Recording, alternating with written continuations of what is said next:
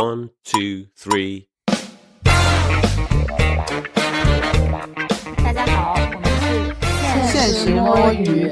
呃，就是我们曾经聊过偶像，应该也曾经聊过乐队，但今天我们来聊 偶像乐队，对吧？我们选题已经匮乏到已经开始排列组合了。呃，大家来自我介绍一下吧。呃，主持人先来好了。主持人是因为曾经当过门司，然后被另外三位主播疯狂羞辱，然后来做这期选题的桑尼。我根本连萌是谁都不知道，我我根本不可能会羞辱你。大家好，我是学姐。我要补充一句，就是羞辱桑尼不是因为他是门司，而是因为他 pick 的是四个主唱的乐队，三个主唱还是四个主唱？五个主唱加一个鼓的乐队才羞辱的。希望你正视一下啊！行行行，但是我本人 pick 的乐队呢，很快就解散了，好不到哪去。那个七仔，嗯，大家好，我是乐队听的不多的七仔，只听 rap。是，那你很适合气运联盟啊！你滚，C K 老师。哦，我来了是吧？哦，大家好，我是其实都不太了解气运联盟，但是我应该正儿八经还是听一些乐队的 C K。不是，是这样的，气运联盟并不是乐队的代表，也不是偶像乐队的代表。大家不要先听到这里就离开我们这个节目。对，他只是萌的代表，萌的另外几个也不想被他代表。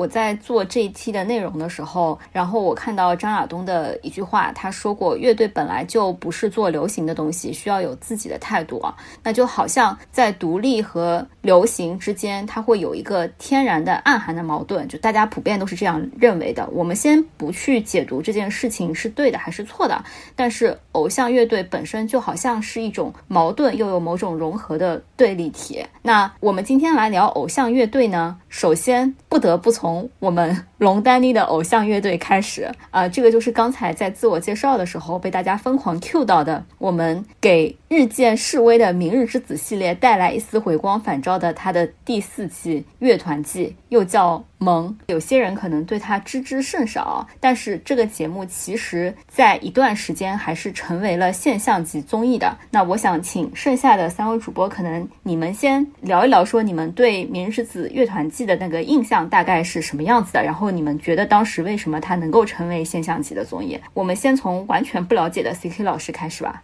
我真的是没有看《明日之子》系列，然后我只是知道桑尼从中 pick 了这个小朋友而已。不是小朋友，不好意思，是老公好吗？同龄人了，前夫。所以 C K 老师是完全对这个综艺也没有什么印象的，是吗？对我我看过的乐队的综艺，应该就只有那个我们的乐队。不好意思。好的，待会儿我们就来拉踩。那我们那个七仔吧。呃，就为什么这个节目能红是吧？对，我觉得因为这个节目反常规吧，就是开头有很多的段子，很适合在网络进行营销传播，比如什么一碗酸菜鱼啊。还有什么当场翻脸出逃，各种故事就让大家觉得很 drama 很精彩。以为这一次我们又看到了一个活人选秀，结果看到最后发现，不过又是资本的另一场游戏。行，这一看就是我们刻骨铭心 CP 的粉丝。还行吧。对，如果他是另一堆的粉丝，他就应该说什么什么等你下课，还是等你什么？哥哥带你去什么大开大卡车 和小汽车什么的。学姐呢？这个节目是不是学姐安利我们去看的？对对对，学姐一天三个安利，不值钱。我记得学姐在群里安利说，怎么会有一个选秀有这么多丑人？大家快去看，是这样的吗？啊，我我以为我说的是好不容易朴树能打起精神来上班了，大家快去看。因为我还记得我拉了另外一个群，为了看这个节目拉的，这个群名就是朴树又被龙丹一 PUA 了。就首先是因为我是《明日之子》系列的忠实粉丝，就是从第一季一直看到糊糊的，最新的是六还是五啊？虽然记不清楚，但我真的是每一季都看了的。然后《明日之子》乐团季也是，就是从他准备的时候就在关注嘛，有很多亮点，包括说当时请到了朴树嘛，还有梁龙作为这个节目的叫什么导师嘛，算导师还是教练啊？另外一个就是他的那个主题曲，当时就是我们很嫌弃的那个叫什么？阿普他们那个乐队写的那首叫什么？呃，完了，不应该毫无准备的来的那首歌叫什么？太难过了，有一群伙伴比啥都浪漫。对，这首歌也也是我觉得非常热血，适合我的。然后还有就是最早的时候还安排了，应该有一个嘉宾是日本的一个乐队的，这个应该 C K 是认识吧？反正逼格挺高的一个乐队的选手要过来的，但后面就因为 OK Rock 是不是？果然是偶像乐队的定位，One OK Rock，不知道得罪谁。哦啊，不是偶像乐队，我要站出来。就是定位就是走日系风，然后拍的那种先导片，就是非常充满日系校园乐队那种风格。就反正我眼前一亮，无比期待。然后从第一期就开始就疯狂的给群里的诸位安利，只有桑尼入坑。每次我的安利只有桑尼吃下，含泪吃下。其实我们所有人看的第一期的那个初评集，就是结尾的时候是那种很，就是那个最 drama 的那一段，就是你你前夫邀请那个。大提琴啊，任意鹏，然后被拒绝，对吧？然后最后跟那个谁，呃，田宏杰组队，就那一段，反正非常的原单剧情，很多腐女是因为那段入坑的吧，吃瓜。然后那个时候你应该没有真情实感，但后面第一次公演嘛，他们不是有一个所有人的亮相嘛，八个鼓，八个架子鼓在舞台中央的开场，然后应该是二手和谁都上来唱，反正就是所有学员一起的那个表演，那个真的是巨嗨，那个我觉得是整个节目的高光，就那个舞台就把我锁得死死的。但谁知道后面就每况愈下。越来越难看，越来越难看。然后赛制脱轨，选手脱轨，舞台是越来越难看。但是从 drama 程度上来说，就是越来越精彩。对，反正这个节目真的是这么多年回忆起来，已经过去三年了，我还是觉得是一个值得不断重温的，呃，叫什么？选秀史上的奇迹是吗？我都不知道叫选秀还是叫真人秀。对，反正我觉得，如果是没有看过这个节目的朋友们啊，就一定值得去看一下，非常精彩。嗯，对，就是就是选秀爱好者七仔还是值得看一看的。就是我不知道他们的颜值你需要多久可以建立起滤镜，但是只要你能够熬过。看了，我主要恐丑，你知道吗？对啊，我就说你多久能建立起滤镜嘛？我差不多全程看完了。你们怎么会觉得我没看完？那那个群我也在的呀，你们有毛病啊？你是同步看的吗？对啊。啊，是这样的，就是我我觉得这个节目就像学姐讲的这样，它确实是一开始就是最高光，然后后面就是每况愈下。它的这个滑坡不仅仅体现在舞台质量上。不仅仅体现在舞台质量上，还体现在大家的滤滤镜逐渐碎裂，然后选手的人设逐渐崩塌上。然后一开始大家还是那种就是呃很有才华的少年人设，后面开始就开始每个人都崩坏起来，就是开始什么神经病人设。然后还有爱而不得的剧情，反正就是很离谱。我我我觉得他一开始能够有一个小的爆点，确实是因为那个时候还没有什么乐队类型的选秀，然后又是这种热血高校的那个风格嘛。其实你如果去看所有的选秀的话，它的初舞台一般都还是会比较亮眼的吧。然后呃，明之子乐团季系列的这些人，因为他们带上了一些乐器，所以呢就能够骗到更多的这种涉世不深的 追星少女。就会觉得他们的实力会更强一些。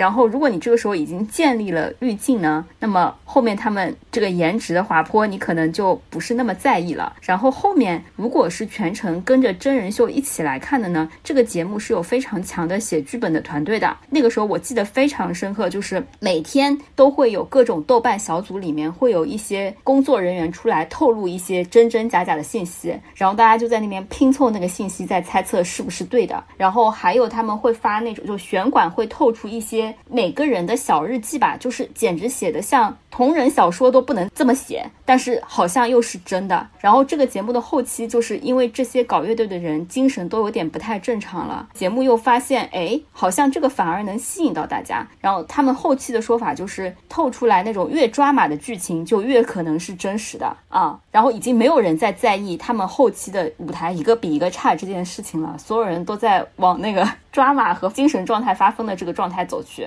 他的这个赛制，如果大家没有看过的话啊，其实是呃所有人出舞台都是 solo 的，组队是从两个人一组到三个人一组到四个人一组到五个人一组。这个赛制除了带上乐器，就跟《燃烧吧少年》一模一样。呃，但是这个节目跟我不知道燃烧是怎么样，它是能组不能拆的，能能拆，失败的就能拆呀，就你输了的那组就是被胜利的挑去啊。呃，那个不叫拆掉，就是那个叫做他们已经被淘汰了嘛。对啊，就那个组就不存在了。这个不存在的组里面，剩下的人就会被挑走。蓝少是这样的，蓝少你他一开始也是先是全部都一个人嘛，后面变成两人组，然后两人组里面赢的就可以选一个人加入变成三人组，输了的就被拆掉，然后没被选的人就淘汰，这个是一模一样的。然后二变三，三变四，唯一不一样的就是乐队它不能什么一直合成一个大团，他最后就是龙丹妮唯一在蓝少学到的这个教训就是不能鸳鸯锅，所以最后即使拆的很离谱，他还是按。最后大家组在一起的方式推出来，并没有试图让它优化重组一下。我跟你讲，那个时候所有的蒙斯都在最后抱着龙丹妮会鸳鸯锅的那个心态一直在等，就他们不相信龙丹妮最后就会让他们保持原来的组，因为龙丹妮学会了，即使这个团很不合理，但只要有比赛的那种积雪粉在，鸳鸯锅只会把积雪粉吓走。他觉得宁可把这些积雪粉留下来，也不能乱组。对，那个给给完全不懂的 CK 老师和听众解释一下，这里就是他们刚才说我 pick 了最离谱的这个组，就是我 pick 了这个人以后，他就。再也没有输过，于是每次我们觉得和他绑在一起的那个不行的队友，他就永远绑在那里，而且每次就不停的收进来一些更离谱的人主唱，所以他们这个组合就在不停的收主唱的过程中，然后不停的扩大，然后最后就变成了四个主唱和一个鼓，以及这个鼓手最后也想当主唱了这样的状态。为什么要不停的收主唱？队长没有策略吗？因为他们瞎鸡巴收。是因为如果有乐器且乐器很强项的人，他跟前面自己组的人很难输，你知道吗？就是真正乐器好的人那一组就不太会输，一般输的都是乐器比较弱，或者就是硬凑在一起本来就不太合理的组。就是两人组的时候，掘木组又想留人气高的，然后往往人气高的又不是那个乐器强的，就就可能是一些主唱。为了留人气高的，他可能每次捡进来的都是别的输掉的组的主唱。嗯，你觉得赵柯的粉丝和马哲的粉丝会这样接受吗？他们肯定觉得自己 pick 也很有人气啊，就是因为有人气节目组想让他们留下来啊，但他们其实，在乐队阵形上又不是合适的。但他们为什么输了吗？队长到底是自己想选选的人选不到，还是他就是在乱选？这件事情也是萌的未解之谜之一。但是 anyway，这个组合就是就从来都没有觉得乐队可以这么离谱过。嗯，我当时可以分享一下，我我作为那个。胡雨桐的 pick 非常难受，因为整个节目的过程中，就每一次要到投票了，粉丝就会大吵一次，就是我们应该要努力投票让他赢，还是我们应该全都不投票让他输，然后可以拆掉。你也被胡雨桐的音乐梦骗了吧？我没有啊。那你希望他赢，他也不是很认真想组乐队，他只是想火。我觉得上了这个节目的人都想火吧？如果不想火，为什么会上选秀综艺啊？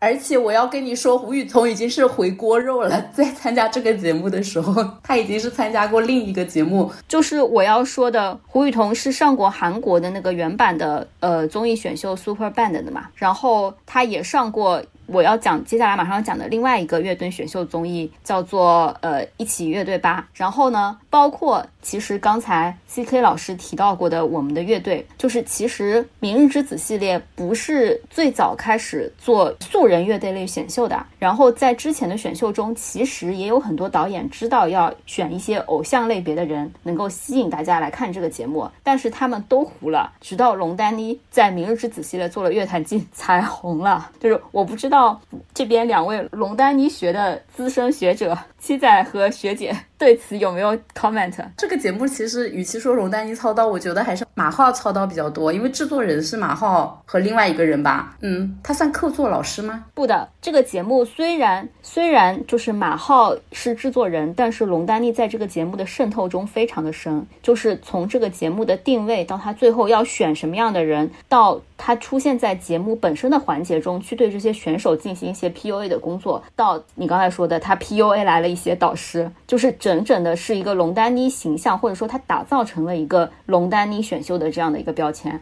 分位是吧？他第三季就开始了，我觉得是他对 IP 的想法，或者说。融资的诉求上需要他站到了台前，但是你们觉得龙丹妮一贯的这个选秀的成功或者说经验有帮助他让这个综艺就是火起来吗？有哪些逻辑是你们能在中间看到的？我就讲一个点吧，我觉得龙丹妮在这个节目最大的贡献，一个就是我说他拉来了朴树梁龙，然后还有一个就是他前期选人他应该是全程参与的，他就是挑了一些刺头，很认真的挑了一些刺头，就把这个节目的风味就是整的非常的就在所有。Idol 类的节目里面充满了乐队的气质。就这帮人虽然实力没有达到乐队的标准，但那些脾气和那个刺头的程度，绝对有参加月下的那些乐队的资深乐手的感觉了，导致这个节目风风味独特，跟别的偶像选秀不太一样。然后后面他可能唯一的贡献就是让这些 drama 的部分不停的发酵，而没有任何考虑，就是让这个事情显得体面一点。就是你觉得野生这件事情反而给了这个节目不一样的色彩和生命力，是吧？对，这个段子应该很多人都听过吧？就是他有一期是作为类似客座讲师出现嘛，然后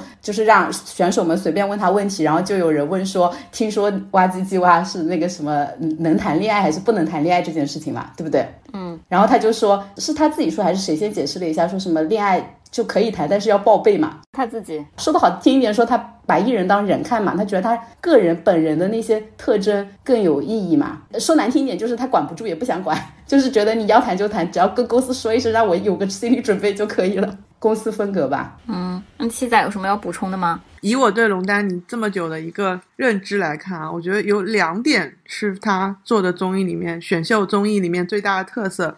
第一个就是他其实是大多数的综艺里面相对比较追求真实人性的那一种，他不会去压抑选手人性，而会把选手的人性放大化。这就是为什么我们后来看到哇唧唧哇天下人里面有很多就是很离谱的内娱活人的存在，以及各种账户行凶的人。我觉得他选秀时候思路就是这样，会让大家根据自己的人设自己去发酵，然后形成他们自己最后在内娱立足的一个风格。然后成为他选秀这种活人碰撞以及各种 drama 的一个立足的根基。然后第二点就是玩弄赛制吧，我觉得在赛制的玩弄上，应该是龙丹妮从超快系里面打下基础，就是非常的知道怎么用赛制去最大化的放大选手之间的羁绊跟矛盾，然后把每一期的就是节奏的刺激感放到最大化。他是一开始是放纵这些内娱活人，然后其次就是利用赛制去放大这些内娱活人之间的故事性，以达到他的选秀跟其他选秀的最大不同点啊。以上 OK，而且在乐队的这样一个壳子下，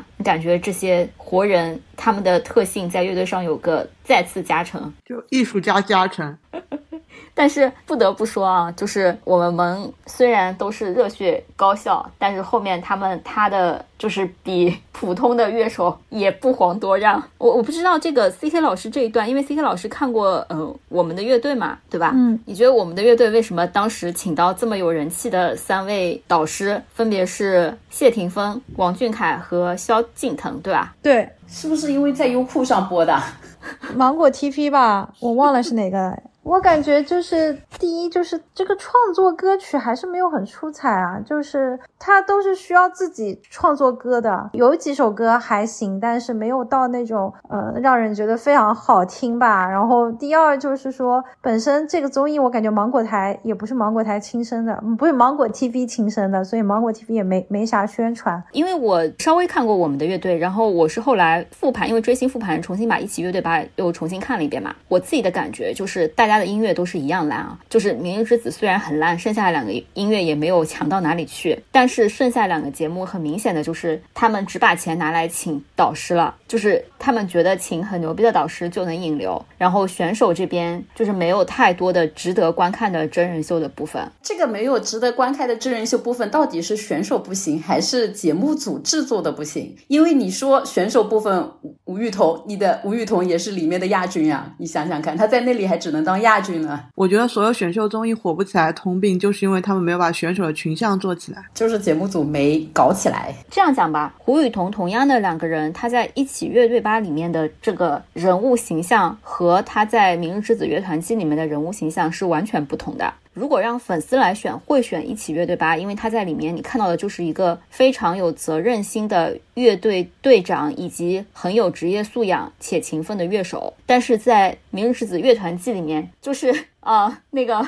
财主给他舞了太多人设，作为宇宙系的中心，他可能有两百个 CP，然后他他从霸总到哥到各种各样的都被舞了一遍，就十分精彩。啊、所以所以我觉得，对吧？就是偶像乐队还是有它的道理的，就不是脸长得稍微好看一点的乐队就可以叫偶像乐队的。是不是核心还是要会舞 CP，搞人设？我不想说，但是好像是的。然后，嗯，挖机，你知道他最近不是贼心不死又搞了一个新的奋斗乐团新生嘛？就是在我们盟里面的选手已经全部塌的差不多了，然后那个乐队都已经全部解散了的时候，他就搞了一个奋斗乐团新生。然后我去看了一下他那个海报，他那个海报就是和盟的这个呃 image，然后上面用的那些字体啊什么超级像的，就是即视感非常非常强，你感觉又回到了萌。然后它有里面一个更神奇的部分呢，是他说它不仅仅是一趟音乐节目，更是一档全程记录乐团成长的纪实节目。然后他们要带这些学生来到国内顶级艺术学校，一起封闭学习生活一百天，然后感觉会有很多那种隐藏摄像头东西出现。已经开始录了吗？呃，现在在招募选手这一块，会有人有兴趣吗？怎么感觉二十年过去了，龙丹妮总是那几招啊？但是我们就吃这几招啊，我觉得除了我们还是会看一看的。对，那我们讲完了龙丹妮的偶像乐队，就不得不讲一下那个杜华的偶像乐队了。毕竟我们也是给杜华做过一期特别的节目的。杜华就是有一个偶像乐队叫 Neverland 嘛，嗯，这个乐队就是实在是太糊了，我觉得几位主播可能都没有听过嘛。没有，哦，好吧，就即使我这种就是稍微有一点认知的人，也就是在他招募的时候，大家就是疯狂的在说什么杜华也想要吃呃萌和那个七运联盟这一杯羹，然后我们就以为他会选出那种长得很帅的人，可能杜华还是以为偶像乐队还是需要一些实力的，他可能看看七运联盟的实力实在是太差了，于是他努力找一些古是古、吉他是吉他的人，就是能 solo 的那种人，但是他又在颜值和实力之间非常难以取舍，最后就选出一些非常平平的人。你这实力也很不是很突出，脸也不是很突出，是吧？对，这几个人唯一努力的就是努力的在卖 CP，但是因为 CP 还是要有脸作为一些基础吧。不需要啊，男孩故事笑了。我觉得只是没有平台而已，就没有人看到他们在卖。如果很多人看到，你看现在市面上在吃的有几个是有颜值的？哎，但是你还是会要有一个平台，或者说有一个契机让你看到他们在卖，你不能两个丑人强卖到你面前。好吧，然后我为了做这期节目去网上搜了一下这个乐队，还能搜到的新闻都是他们当时还在招募的时候，或者是他出道造势的一些，感觉这个乐队可能嗯也离解散不远了。杜华还说：“我搞过的团没有不红的。”行吧，那我们就把从偶像这条路上向乐队渗透的这部分给聊完了。然后接下来我们要聊一聊偶像乐队，它不仅仅是偶像破圈在做的一件事情，而且很多传统的这种乐队也在走偶像化的这个道路。呃，就是大家一直都在寻求流量的红利嘛。那这个就是要从另外一个综艺开始聊起了，就是乐队的夏天。然后乐队的夏天可能是呃我们周围很多本来不怎么听乐队或者说摇滚的人，开始关注到非常大量的传统乐队的这样的一个契机吧。我们今年也没有机会去聊单单独去聊乐队的夏天三啊，那我们就是借机可能来聊一下，因为其他三位主播都没有看，气死我了。屁！我看啊，我最爱的二手拿冠军了。那我们就顺势来点评一下嘛，我们各自在三季以来的一些呃 top 和 bottom 的乐队嘛，我就不说几了，这好危险啊！你可以就只讲 top。我测评，我先套盾，我测评 啊，你说三季新裤子五条人瓦伊娜是不是越来越测？你这测什么？你这不是广大人民的选择吗？谁谁的粉丝在骂骂你测？二手的粉丝吗？我没有啊，不是瓦伊娜真的是众矢之的了。我跟你说，五条人是当初，现在已经熬过来了。五条人还是后面用自己证明了自己。我觉得瓦伊娜没有机会证明自己了，还是很小众的。现在都比完了，他他们那个微博下的评论，每次发出来不超过十条。是因为首先乐队夏天就是第三季很糊嘛，一共也没有多少流量。我觉得在他第三季稀薄的流量里，瓦伊娜还算是有存在感的。虽然如果照你这么说，看起来他现在的他的流量也只剩下恶评的部分了。基本上是的。哎，你不知道瓦学吗？我上次还特地发群里给你们看一下，可精彩了。我觉得就是嗯我们这些人很不对，为什么？都不知道在哪里混。明明瓦伊娜她在大众视野里面的形象还是那个拿着叶子吹，好评如潮是吧？对的，然后已经连瓦学都出来了。我今天最最新看的那个有一个算月下火起来的周边节目叫德夏，你们听过没有？B 站上就是一个点评月下火的 UP 主嘛，表情银行，哎，对，表情银行他不是请了两个德国人，每次就是听那个月下的现场，然后点评嘛。之前没有到现场去听，之前可能就是看舞台表演部分的 cut，然后让他们去点评或者选谁赢啊之类的。最最新的决赛季应该是他们，我觉得对瓦伊娜骂的最狠的一句，应该就是其中一个人说他在中国这么多年来，终于知道原来中国很多大众听歌是更在乎故事性而不是音乐性。在装什么逼？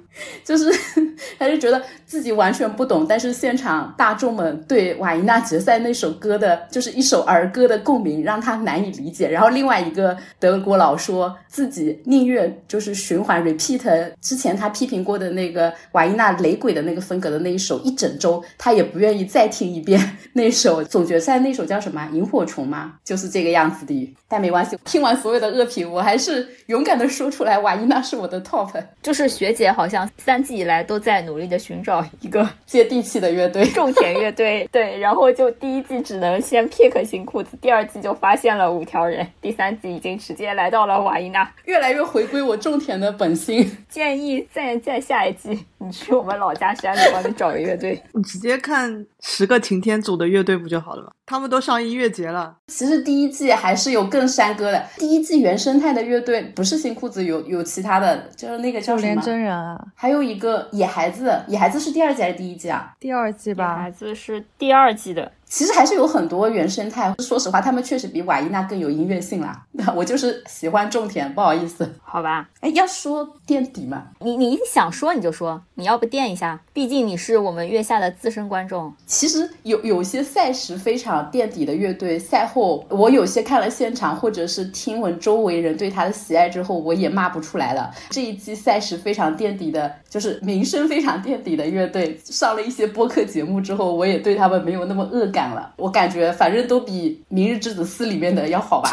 我没有资格批评他们，就我连气运联盟的总决赛的舞台都看完了，我有什么资格 说其他人？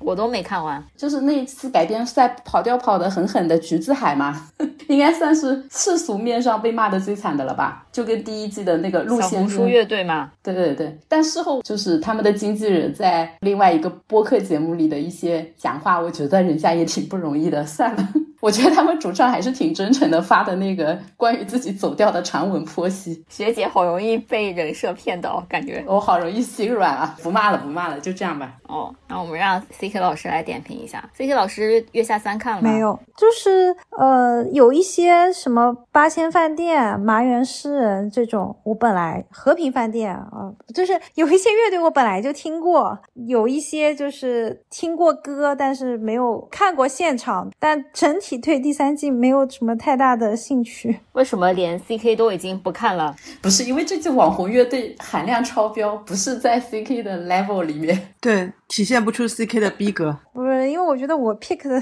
我看的乐队其实挺多了，然后现在就是年纪大了，有点就是去 live house 跟音乐节，就是追乐队的动力也没有了，可能就是还是比较长情的关注一些以前就关注的乐队吧。对，就是比方说，如果有一些歌刷到了，比方说和平饭店歌刷到，我觉得还可以，我就会听一听，不然我就也没有想要追现场的动力。只看认识的第，三季我我没有看，第一季跟第二季我看了呀。对，那你那你的 pick 是谁啊？就我第一季其实就是新裤子，我也是觉得挺好的。然后另外可能是海龟先生吧，你看，挺好的那个只是敷衍一下，真正要说的就是海龟先生，你就看出来我跟我跟 CK 的区别了没有？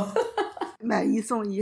就我觉得新裤子就是大家都能 get 呀，或者说大家都能认可呀，这个毫无疑问啊。对，然后就是我自己可能就是海龟先生，包括像旅行团这种，我应该读大学的时候我就听过他们歌，然后一五年的时候我就去看过他们的 live，然后像旺福，我也是在台湾的时候都有听他们的现场，对，就就这几个乐队还是我原来就比较熟的几个乐队，对，明白。就是 C K 老师还有一些长久的 pick 在这个节目上，就是觉得表现也都还可以。可以我听出来的是这样，就是 C K 已经到了拒绝通过任何节目认识新人的阶段。如果不是他之前就认识或喜欢的，他就是一眼都不看。但是是这样的，就是我还是会听，就我我的《乐队夏天》第一季、第二季完整的看完了，但是看完之后我也没有觉得说 pick 上别人，就我觉得我的喜好可能已经比较固定了。但像第二季就《傻子与白痴》这种，就是之前也不是特别了解，但听完之后我觉得还是挺不错的。感觉感觉台团还是会在 CK 那边加上一层滤镜，因为我真的是高中听很多台团，然后大学也听台团，就你觉得他们还是有相同的气质，你一听就能听出来，是吧？嗯，对，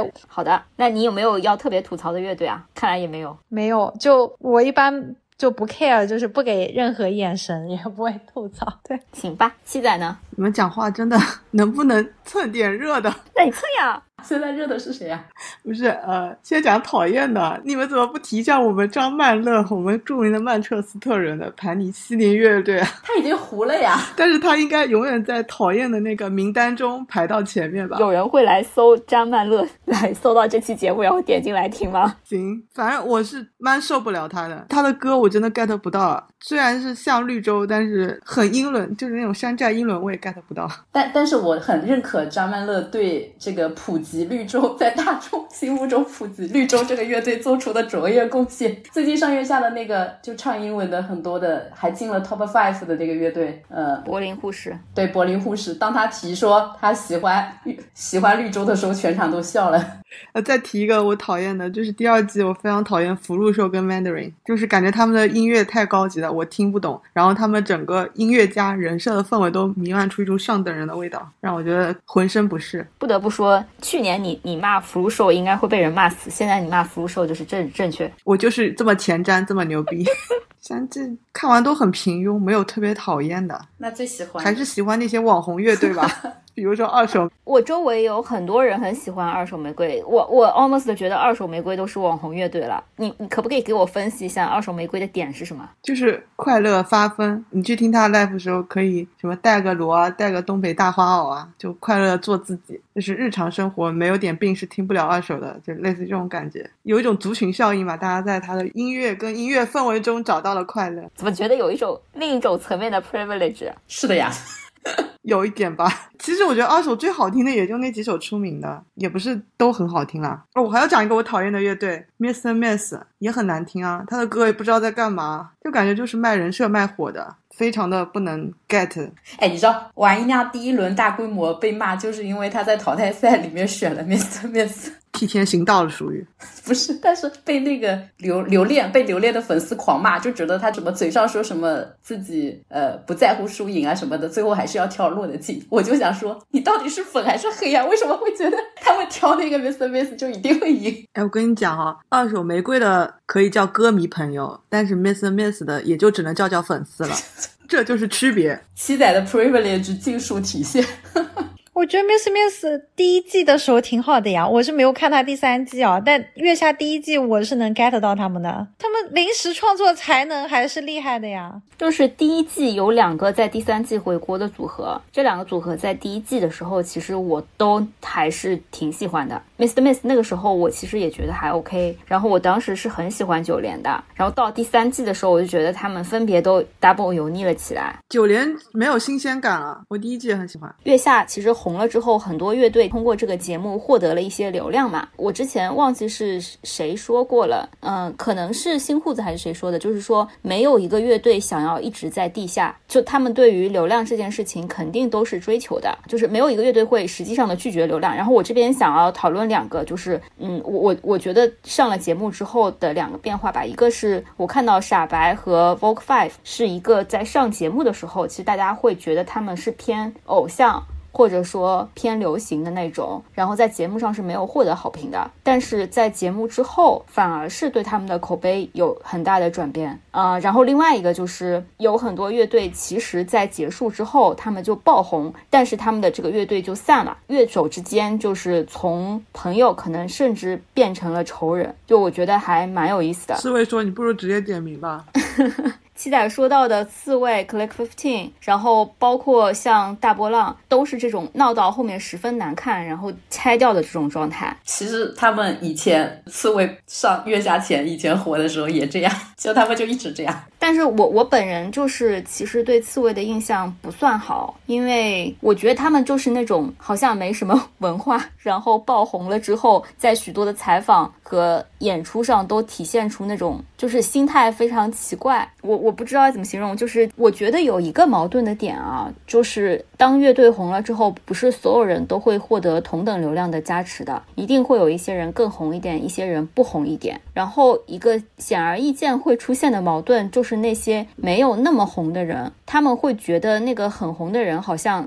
丢掉了初心，或者他们做的音乐，或者反复在演一些就是被大众所喜爱的音乐，是和他们最早做音乐的这个这个追求是矛盾的。我看到好多人就是离开的时候都是这么来定位自己的。哎，我想问一个问题啊，就乐队红的人跟不红的人，这种我觉得又不像偶像组合呀。乐队一般红的人就是创作的核心啊，主唱啊。没有乐队乐手会红过主唱、核心创作者这种的吧？在偶像乐队里可能会。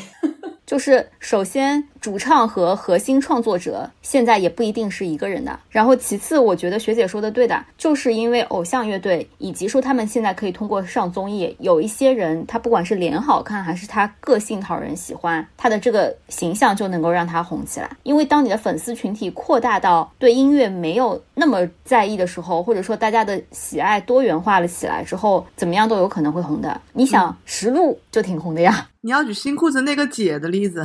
我感觉他纯粹是卖卖鸡，赵梦那种人设，嗯，梦梦姐啊，我我觉得毫无疑问，新裤子最红的就是彭磊啊。可是新裤子就是每个人都还挺红的。赵梦本来也是闪星的主唱和创作核心啊。嗯，你想说什么嘛？我想说是有一些根本不唱的，就是比如说霓虹花园最红的应该是赵阳吧，就是因为他长得帅。对，那 K Fifteen 为什么那个不火呀？火的是那个长得比较中性的人，Ricky 呀，我忘了，这 Sorry 名字都忘了。什么意思？你是说 Ricky Ricky 红过杨策吗？那不是很正常吗？创作不都是 Ricky 创作的吗？不是，是因为那个乐队的风格就是 Ricky 主导的，杨策明显不是那个妖娆风格的。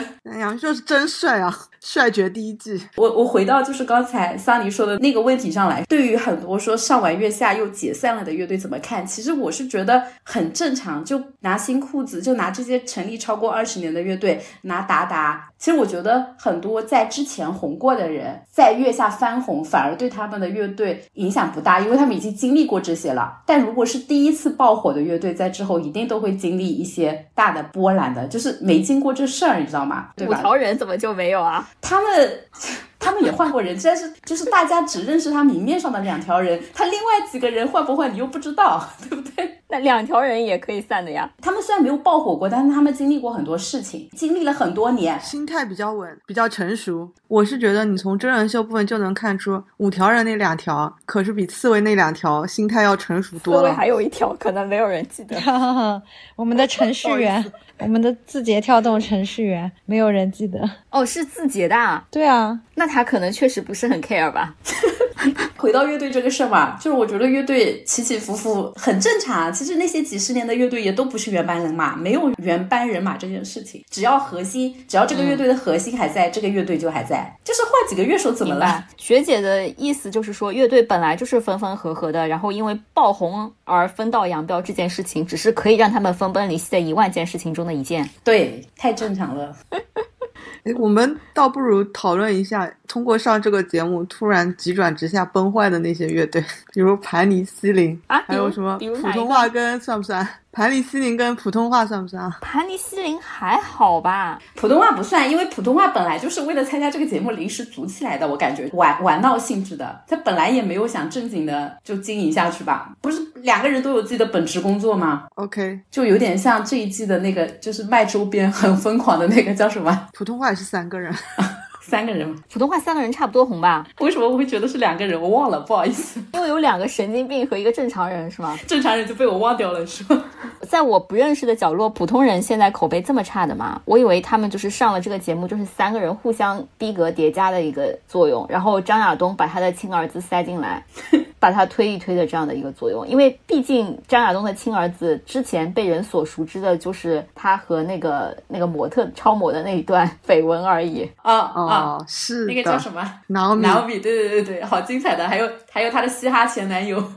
Al Rocco 对，然后上了这个节目之后，突然摇身一变，变成超有才华，什么带领中国打碟文化是吗？不好意思啊，如果如有冒犯，全是我的问题。毕竟我是一个不懂打碟也不懂嘻哈的人，然后就是走向世界的天才少年。就是我怎么判断这个乐队是不是分崩离析了？就是如果我在音乐节上不管大大小小再也看不到这个名字出现，他就是分崩离析了。他一直在上啊，把网红集为一体的割韭菜音乐节新潮，Mandarin 一直在上啊。那那就不算分崩离析，只是我不关注他们而已。然后石路还去那个仙人掌上面 solo 了，他才是中国架子鼓打唱第一人。可以可以，好的，那个我我很快聊一下啊，因为我觉得这点也蛮有意思的，就是当传统乐队偶像化走上流量之路之后，他们的粉丝也从原来的就是 groupie 嘛，变成了现在更广泛意义上的追星女。然后我对这一点的感觉最明显的就是一个蛮有意思的，就是你可以看到月亮组的变化。月亮组最早的时候是一个私密组嘛，然后是用来聊，因为月亮组的全名叫替月亮消灭呃什么不良乐手之类，那些居心不良的乐手，代表月亮消灭那些居心不良的乐手。原来更多的是那些果儿去聊这些乐手的税后感，或者去扒这些乐手的私生活的一些部分。到了后来，我我不敢擅自说是因为萌红了，但是豆瓣的追星女就渗透到了这个组。这明显是在擅自了。好吧，我觉得呃，《明日之子》乐团季和乐队的夏天一定有非常大的作用，因为这两档综艺导致了有无数的豆瓣其他娱乐组的追星女渗透到了这个组，然后这个组就从 groupie 集合地变成了追星女集合地，然后这个组现在已经变成了一个完全公开组了，然后你点进去就会经常看到里面有这种你很难判断到底是来粉丝来卖安利的，还是就是真的讨论乐队的，还是说原来那些果儿在那边讨论他们原来月亮组的那些本质的东西。就是当时有很多水果星球的粉丝，因为在其他娱乐组被气云联盟粉丝碾压，但是他们又觉得水果星球更高人一等，还有居一鸣的粉丝，然后他们纷纷来到那个月亮组来寻求安慰，结果被大家骂没有什么区别。这次月亮组是对的，OK，那我们聊完月下以及月亮组以后，那个我我这边想说一下，就是我在做功课的时候，我发现其实现在有很多乐队的厂牌，他们其实也都是在找一个偶像的道路，或者是往外面去推偶像乐队的这样的玩法嘛。举个例子啊，就比如说盘尼西林所在的 迷雾娱乐，就我很难定义盘尼西林算不算偶像乐队。他都跟那个火箭少女上那个叫什么炙热的舞台了，还不偶像吗？但是也偶像里面蛮难会有小乐这一趴的吧？看脸是很难算，但你仔细想一想，门子里面那些人看脸就真的能算吗？我觉得看脸也可以吧。现在那些偶像也没有多好看了。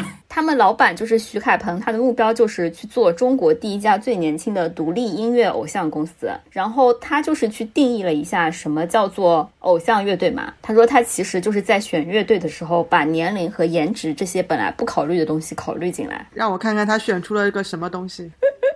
然后还有就是，呃，徐小峰就是小峰音乐公社，他就是把最红的、最有流量的那些乐队全部拉到一起来搞割韭菜音乐节的啊、于是这个音乐节就是那个传说中什么有 VVIP，然后还可以坐着看音乐节，就非常适合我这种音乐老年人的 音乐节。你可以花两千块钱买一张坐票。就是徐小峰他孵化了挺多嘛，然后她其实孵化的叫什么霓虹花园，其实算是她孵化的。本人就是还蛮喜欢霓虹花园的，我觉得就属于我能够接受的这种有流量的乐队、流行乐队，但我也不知道他算不算偶像乐队吧，毕竟脸也可以，然后实力也还可以，没有这么拉胯。就是脸也不是很可以，除了鼓手以外都不太可以。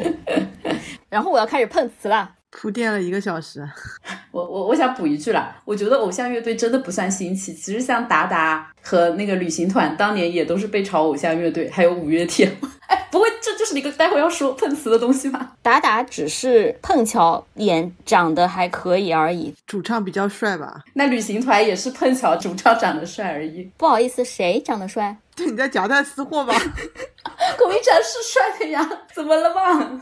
谁？孔一禅是帅的呀，而且他们唱的也是那种娘娘腔歌，也不这么说，就是比较偶像的歌，比较流行的流行的歌，比较主流的歌。其实旅行团早期的歌不主流，现在越来越主流了。我十几年前听旅行团的时候，我觉得他歌还比较独立的感觉。再先等一下啊，先不要跳到后面。我不知道前面那一段你要剪到哪里啊，但是我要重新开始碰瓷了。就是我这里就不得不提我们偶像乐队或者说流行乐队的重要厂牌相信音乐。当然，我讲相信音乐，可能除了 CK 老师，剩下两位主播也不知道。但其旗下的乐队包括五月天、八三幺和告五人，你们是否觉得他们都是一种类型？对，就所有歌都是一个调调。把八三幺踢出去吧。凭什么？就他跑调跑得更厉害一点。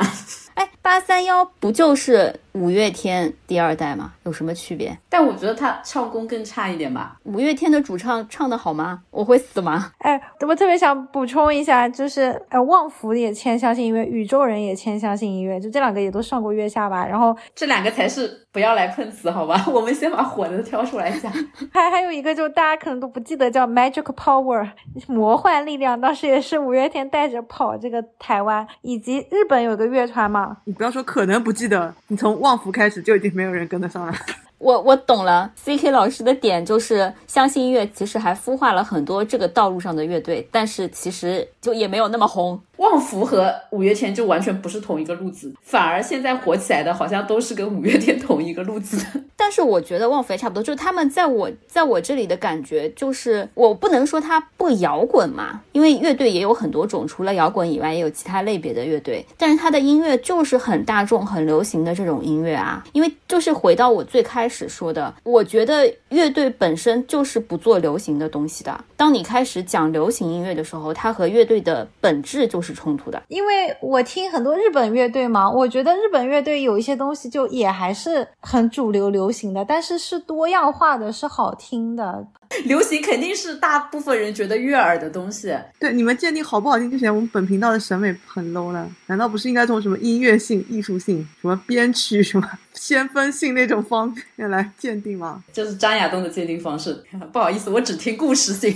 对，先先讲我的嘛，就是因为我觉得这些乐队虽然我不认为它就是因为不摇滚所以不能叫做乐队啊，我是一确实觉得他们整体不够乐队化，是因为他们跟独立音乐差得很远，因为我总觉得。乐队还是会有几个点是蛮重要的，就是一个是他在做音乐的时候去寻找一些比较深刻的东西，然后这些乐队做出来的东西让我觉得他确实是很轻松的，然后被大众所喜欢的东西。然后第二个点是这些乐队我没有感觉他们是乐队，你知道吗？就是比如说真的是有一种主唱只有主唱的感觉，然后边上那些人就是在不在好像也不是很重要。我都不想反驳你，让那个五迷老师来反驳你吧。但其实五月天他的编曲还是所有人一起参加的嘛。虽然我没有那么喜欢五月天，但我还是要说，我觉得他们还是有深刻的东西的。对，就是五月天。Like 五月天，其实他早期的歌还是很多元化的，就他不是只有一种风格，但他的歌可能大众接受度都很高，但是他还是有一些比较有他们自己想法的一些歌吧。我我我觉得五月天还行，已经没有人想替八三幺和告五人洗一洗是吗？只有人为五月天勉强管尊一下。我是一起洗，因为我觉得。我我甚至把旅行团也带上，虽然我不知道你们觉不觉得是一回事。就是我界定乐乐队和不是乐队，不是说他们的东西流不流行，而是他们做东西的出发点是说我要做迎合大众的东西，还是我想做自己想做的东西，还是说我是只是表演制作人或者是编曲，有可能词曲是我写的，但整个制作和编曲是别人来指导，就是制定一个风格，这种我觉得就不是我认为的乐队。但如果是都是他们自己主导的，是他们想要。的风格，但这个东西做出来流行了，那它还是乐队的东西，只是刚好大众就喜欢这个东西。而且我觉得早年很多乐队的作品就是流行音乐啊，对没有像现在那么不流行，那么就是一定要小众独立，感觉好像都是一些不被所有人喜欢的才能叫乐队嘛。这个我想接着学姐的，就在我这里，乐队跟不是乐队的定义也是这样的，就是要不然就是你一个歌手，你有固定合作的一些乐手，但是这些乐手他是没有自己的意志的，他就是纯粹工具人。但是乐队这件事情是大家会一起商量编曲，一起来定这个风格。当然会有人是核心创作者，就是词曲创作嘛，但是其他的人他也是参与到这首歌的编曲里面。就乐队并不是说就一定要地下，一定要不流行。就在我这里也有很多很流行的乐队，但是他们就是既能获得商业上的成功，然后也是呃，就是他们始终是以一个就大家一起来讨论编曲方向，一起来讨论这个歌曲制作呈现在大众面前的。嗯我我来讲一下吧，让桑尼总结吧。嗯就是我是觉得没有必要去定义是不是乐队，因为我本期 topic 就是偶像乐队，你只要有吉他、有贝斯、有个鼓，你爱咋组组，你叫乐队，谁拦着你了？只有叫偶像乐队你会拦着，是不是？对，如果让我来去讲一讲乐队这个事情的话，我可能会定义什么是我喜欢的或者好听的乐队，那就是我可能就跟张亚东老师差不多。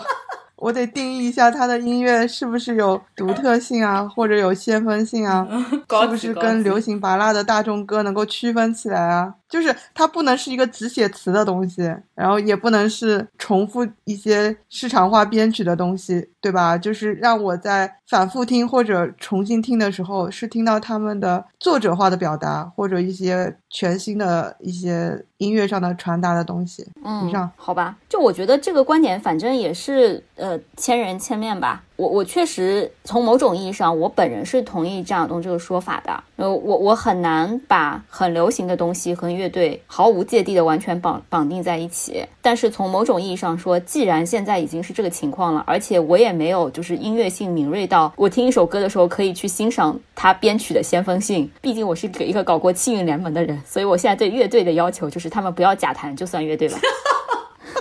日本有假团的也叫乐队，毕竟器乐联盟都是假团。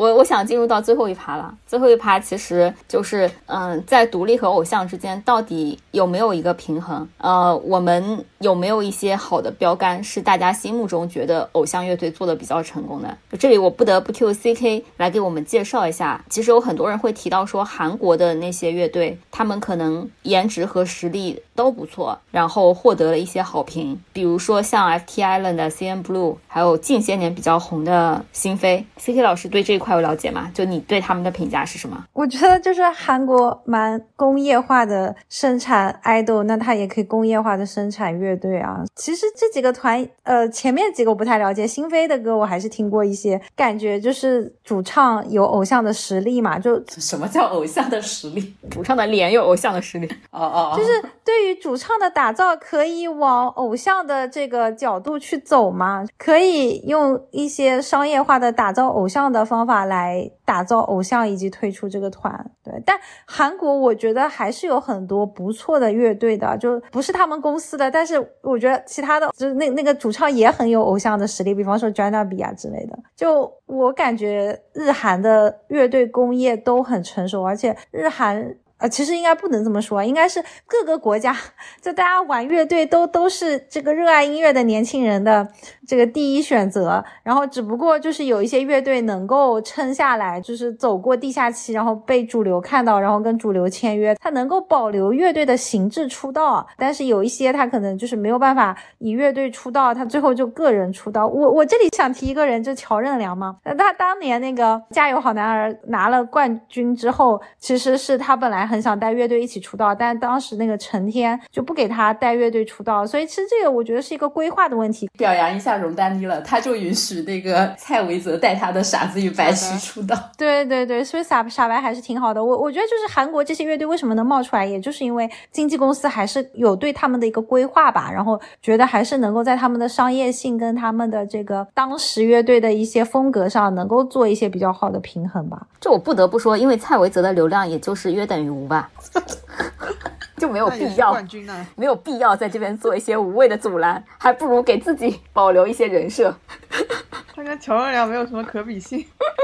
我想七仔，你知道那个就是我们卓海豚当年有就是 Vogue Five 嘛，当时是个人参加了青的，他们的说法也是，虽然他们长得像偶像的脸，一看就没什么实力，但实际上他们是有实力，而且他们初心就是做乐队，永远要做乐队，但他们就是苦于乐队不被人熟知，所以他们一起来参加了《青春有你》。你对他们有印象吗？然后他们不是后来还散了吗？虽然一开始版本说是因为老板的苛待什么合约不解决，所以就跑出来，结我跑了之后，林哲宇跟邵浩凡两人组了卓海豚，把队友都抛弃了。而且我觉得他们主要的谋生方式，表面上是通过巡演去赚钱，但感觉其实是通过直播卖腐来吸死忠粉。虽然我知道他们现在上了舞台二零二三，又多了很多对他们有滤镜的粉丝，但我还是忍不住要说出真相。就是你觉得他们其实也不是个实力乐队，是吗？就本质还是偶像。他们的歌我就没有听过，或者完全没有在脑子里留下过印象。而且从他们后面的这些演艺生涯的经历来说，很难觉得他们是在音乐上认真在搞什么的人。可能还不如我们徐子未在认真做音乐呢。这一段会剪掉的。啊，补充一下，徐子未是我们《青春有你》第三季的知名选手。啊，我觉得偶像乐队做的好不好，要取决于你定义它是这个偶像乐队是在偶像里面做的好不好，还是在乐队里面做的好不好。如果是在偶像里面做的好不好，我们卓海豚也算不错吧。或者像什么日本的那个老牌乐队 Tokyo 杰尼斯出品的那个，也是做的挺不错的呢。但是你要从乐队上定义这些偶像乐队做的好不好呢？就很尴尬，到底是比什么？谁来评？很尴尬的话题就他首先要是个乐队吗？用月亮组的话说，可能一个都提不出来。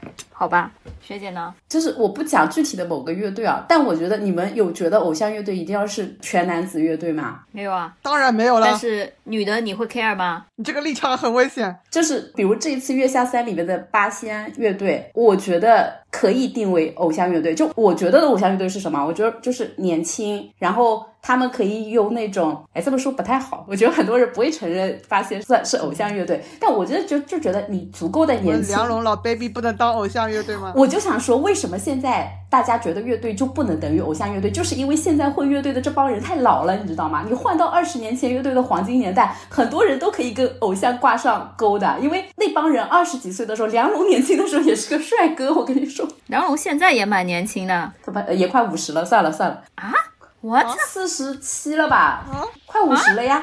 我 R 是 R 在桑尼，为什么会 R？你觉得他多少？我以为他跟我们差不多大。哦，baby 的伎俩是二十年前写的。我跟我爸妈一起在看《月下三》，我爸看着梁龙说：“这个人是不是跟我一样大？” 我说：“肯定没有，他不可能到六十了。”然后就搜出来给我爸看，我爸很惊讶。我爸一直觉得他跟他差不多大，说梁龙保养的太差了。然后回来回来，我收回来，就是我想说，这帮人如果都在他二十几岁出头的时候，就那时候拉出来拉到大众面前，那时候的乐迷就会觉得他们是偶像乐队，不管是达达。大张伟，大张伟，大张伟，对大张伟，那时候就是偶像乐队啊。我觉得现在没有偶像乐队，主主要的原因是没有那么多大基数的年轻人在玩乐队这件事情，就玩的人少了之后，偶尔实力拔尖的人就是长得不咋地。但他基数足够大的时候，你会发现很多长得还可以的人，他们就很自然而然的有那种偶像乐队的氛围。就我觉得八仙乐队就可以当偶像乐队啊，就里面的主唱啊几个人长得都还挺可以的，好好运作运作，对不对？还是一个人口基数的问题，就是。就是我觉得偶像乐队里的偶像不仅仅是要脸长得可以，还是他要时刻谨记自己作为偶像的一些道德标准。没有吧？我觉得日韩的有一些偶像乐队里的人，他不会像男女团里面那么要求自己的，就还是可以结婚谈恋爱，是可以结婚谈恋爱，因为现在也有偶像是结婚谈恋爱的，但是，嗯。但是他就是也不能随便塌房吧？你的塌房定义是什么呢？吸毒睡粉啊，这谁都不行。吸毒就踢掉，嫖娼，哎，这很多哎，朋友，拜托，现在乐队也不行吧，嘻哈歌手也不行啊，就是大众人物。我们不聊偶像 rapper 啊，嗯，但是我我觉得大家对乐手的道德水准要求就是这么低，乱搞会让他变得更有魅力。我觉得只是因为他们之前小众。这条法则适用于我们的门子吗？不适用，这就是桑尼想说的偶像乐队和乐队差别，就是因为门子里面只要出现乱搞睡粉什么的，就会就会塌掉，粉圈就会崩溃崩盘。对，就是因为蒙斯其实还是不太能判断音乐水准的，但是他们还是很能判断 塌房水准的。塌不塌房？说的好，行吧。能判断的人都不会追气运跟水果的，像我。什么鬼？我我还是想说，就是因为乐队太小众了，小众的圈子是能原谅很多事情的，像什么以前声优圈啊、嘻哈圈啊，它足够的小众，就因为从事这个项目。不是项目，从事这个圈子的人就不多，大家珍惜每一个实力好的人，就搞走一个就少一个，好好不好？这个道理适用于我们院司吗？适合是，但是当他足够大众，他不是一个地下乐队，他变成一个公众人物，日入两百零八万，他要代言一些大众的牌子，走到公众面前，他的一个发言可能会影响很多青春少女的那种意志品格，他就是会被审判的，他的很多行为就是会被说，啊，可能不一定会用。塌房这个词，但是也是会被受到一定的考核的。像新裤子火了之后，他们的歌词就要开始打码了，是吧？对对对，像彭磊火了之后，他在微博上乱讲一些事情，也会被说是塌房啊。虽然彭磊的老粉们就觉得很不可思议。你看他乱说的是什么内容呀？那是因为大众的容忍度跟小众的容忍度不一样。行行行，最后一个小问题就是，呃，萌也已经糊了，乐队的夏天也已经糊了，偶像乐队还是娱乐产业的风口吗？从来就不是过吧。就没有过好吧？未来是我们说唱的。虽然萌这个节目火了，但七运联盟给龙丹妮赚的钱也还不如毛不易吧？你怎么能跟毛不易比，朋友？所以我的意思就是，偶像乐队这个事还没有成为风口啊，对不对？他如果真的是风口，就是按道理这个大爆节目出来的七运联盟，至少能帮毛不易顶一下，做一下公司的顶梁柱吧。我不得不说，七云联盟虽然现在已经其实也没散啊，就是虽然我单已经走了，胡成这样的七云联盟虽然比不上毛不易，但是也吊打明日之子系列其他的一些 闲人吧，吊打武嘉诚跟彭楚月吧，啊，吊打吊打吊打。那吊打夏之光和郭子凡和和周震南，不要互相伤害。周震南还是不要了，周震南顶流 行吗？马伯骞顶流，好吧，我们就来到普通追星女的一个喊话时间吧。谁先喊？没有人举手，我要点名了。不是喊什么，我都不知道这一期的主题是什么，你知道吗？聊到现在，对，我不知道喊什么方向，我就脑子有点懵。我来，我来喊。我本来录这期节目就是抱着就和桑尼抱头一起回忆当年追《明日之子四》的这种酸甜苦辣，谁知道这个占比这么少，导致后面我都不知道在聊什么，感觉十分不过瘾，还是要喊。话桑尼，我要单聊一期门，单聊一期门里面所有的梗，向所有没有看过门的人安利《明日之子四》是一个多么好看的综艺节目。真的提醒我了，我开头讲酸菜鱼的时候，我以为你们后面会展开聊的。我也想啊，但是他这个趴太少了，你知道吗？要聊什么啊？大家在《明日之子》里面 pick 的 CP 啊？什么那一夜，什么那个朴树陪他们录到了半夜，成为朴树可能人生中睡觉最晚的一天。这个有有机会吧？等《明日之子四》里面的哪位选手翻红了之后，我们再好好聊一聊。那只能是田宏杰了。下一个肖战。不能是我们李润琪吗？我真的，你知道我为什么不想聊吗？因为我在准备的时候去听了一下小宇宙上面其他播客节目，就是聊萌的，发现就大家都很喜欢李润琪，然后我觉得我就跟小宇宙这个平台的主流价值观背道而驰，所以就不要聊了。我们背道而驰的地方还不多吧？就是我们就要这样，不这样怎么活？就要逆行，时代最美逆行者。没事儿，你们重新喊吗？我喊完了呀，重新喊个头。呃，想要聊萌，好吧，行。呃，C K。我觉得偶像乐队其实还是要看乐队本身的实力，而且就是偶像。只是看看乐队里面有没有几个人能够往偶像的方向去包装，以让大众或者说让主流更多的去了解他们。就这个东西核心的点还是在于，如果他只是做一个偶像乐队，那他必然不能长久。他肯定还是要奔着做一个呃比较有音乐性的乐队去，然后可能用一些偶像的方式，或者用一些商业运营的方式，就是就被公众所认可。好吧，那个主持人先喊好。主持人到现在还是觉得偶像乐队本身就是个伪命题。我我觉得伪命题的原因是因为，如果我去想象一个偶像乐队，然后这个里面的人有成为顶流的可能性，很偶像的特质的话，这个人必定是个鹤立鸡群的这个特质。就这个人他就要开始去演电视剧，他就要开始去。solo，然后这个和乐队的本质就是大家在一起做音乐这件事情就是矛盾的。所以不管是刚才说的流行和独立，还是乐队和顶流之间的这个天然的矛盾，都让我觉得偶像乐队只有在糊糊的秀人凑到一起强行假弹组乐队的时候，可能能标上这个标签以外，其他时候我觉得都是伪命题。说的好，啊，不是很同意，但懒得反驳了。我喊话是吧？嗯呃、确实也就是我听乐队主要是来自于网易云音乐的每日随机推送，所以就是这些歌好听的我会继续听，但是我本质是更爱 rap 的，所以我有一期讲 rap 主题。所以我有一期讲 rap 主题的播客，希望大家有空能够去听一听，求求了，谢谢。我们一定要用 听起来也不太有人听的一期来带另外一期没有人听的流量吗？自己给自己引流。我们之前还做过一期，就是聊乐队 life 的一期，是不是也可以放一下链接？哎，我们还做过一期关于音综的，是不是也可以放一下链接？对啊，我一开始就说我们已经聊无可聊，大家都在重新排列组合。那我们还有一期听新裤子那个什么演唱会观后感的一期，大家是新裤子的粉丝的话，如果你到这里还没走，也可以点一下我们那期。天哪，这期的收都自己全是。好了好了，这是什么好听的？对对对对。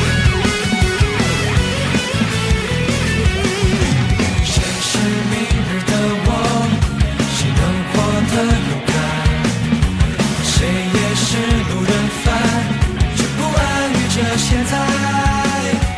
平淡茫茫人海，不如历经波澜。出丑照样出彩，跌倒也照样很帅。期待一个完美将来，不如一起玩个乐团。心中有花就能绽放，少年们。